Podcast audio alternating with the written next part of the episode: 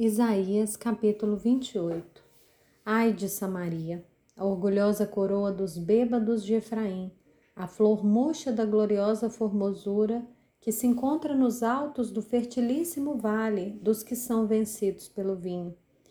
Eis que o Senhor vai enviar um homem valente e poderoso. Esse com poder jogará tudo no chão, como chuva de pedras, como tormenta destruidora e como tempestade de águas impetuosas que transbordam. A orgulhosa coroa dos bêbados de Efraim será pisada com os pés. A flor murcha da gloriosa formosura que se encontra nos altos do fertilíssimo vale será como figo prematuro, que amadurece antes do verão. Quando alguém põe os olhos nele, mal o apanha já o devora. Naquele dia, o Senhor dos exércitos será a coroa de glória e o formoso diadema para o restante do seu povo. Ele será o espírito de justiça para aqueles que se assentam para julgar, e a força para os que rechaçam o ataque inimigo junto ao portão da cidade. Mas há outros que cambaleiam por causa do vinho e não podem ficar em pé por causa da bebida forte.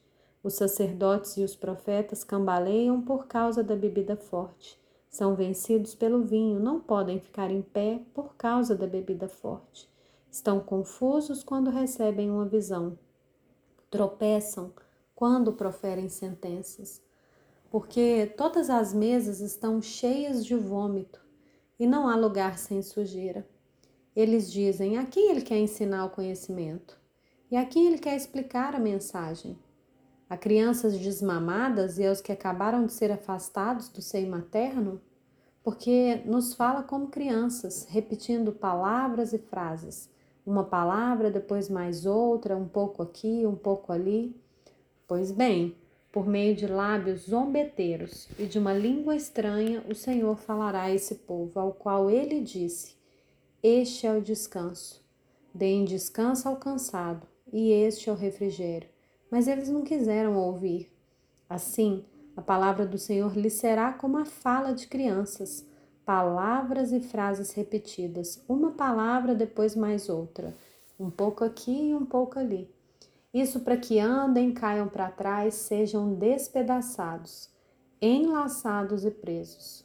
Portanto, escutem a palavra do Senhor, homens obadores, vocês que governam esse povo que está em Jerusalém. Porque vocês dizem: fizemos aliança com a morte e acordo com a sepultura. Quando passar a catástrofe arrasadora não nos atingirá, porque o nosso refúgio é a mentira e o nosso esconderijo é a falsidade. Portanto, assim diz o Senhor Deus: Eis que põe em Sião uma pedra, pedra já provada, pedra preciosa, angular, solidamente assentada. Aquele que crer não foge. Farei do juízo a régua e da justiça o prumo. O granizo varrerá o refúgio da mentira, e as águas arrastarão o esconderijo. A aliança que vocês fizeram com a morte será anulada, e o acordo com a sepultura não será mantido.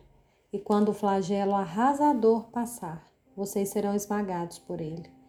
Todas as vezes que passar, ele os arrastará, porque passará manhã após manhã, e todos os dias e todas as noites e será simplesmente um horror o entender a mensagem, porque a cama será tão curta que ninguém poderá se estender nela, e o cobertor será tão estreito que ninguém poderá se cobrir com ele. Porque o Senhor se levantará, como no Monte Perazim, e ficará irado como no vale de Gibeão, para realizar a sua obra, a sua obra alheia, e para executar a sua tarefa, a sua tarefa estranha. E agora, parem de zombar para que as correntes que os prendem não se tornem mais fortes. Porque já ouviu o Senhor, o Senhor dos exércitos, falar de uma destruição, e essa já está determinada sobre toda a terra. Prestem atenção, ouçam a minha voz, estejam atentos e ouçam o meu discurso. Será que o agricultor está sempre lavrando a fim de semear? Será que ele está sempre abrindo sulcos na terra e desfazendo os torrões? Não. Pelo contrário, depois de ter nivelado a superfície, ele espalha o endro, semeia o cominho, planta o trigo nos sulcos e a cevada no devido lugar, e o centeio nas bordas, pois o seu Deus o instrui devidamente e o ensina. Porque não se debulha o endo, o endro com instrumento de trilhar, nem se passa roda de carro sobre o cominho.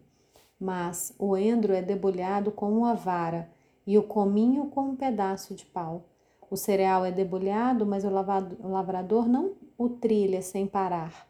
As rodas do carro passam por cima dele, mas os seus cavalos não esmagam os grãos. Também isso procede do Senhor dos Exércitos. Ele é maravilhoso em conselho e grande em sabedoria.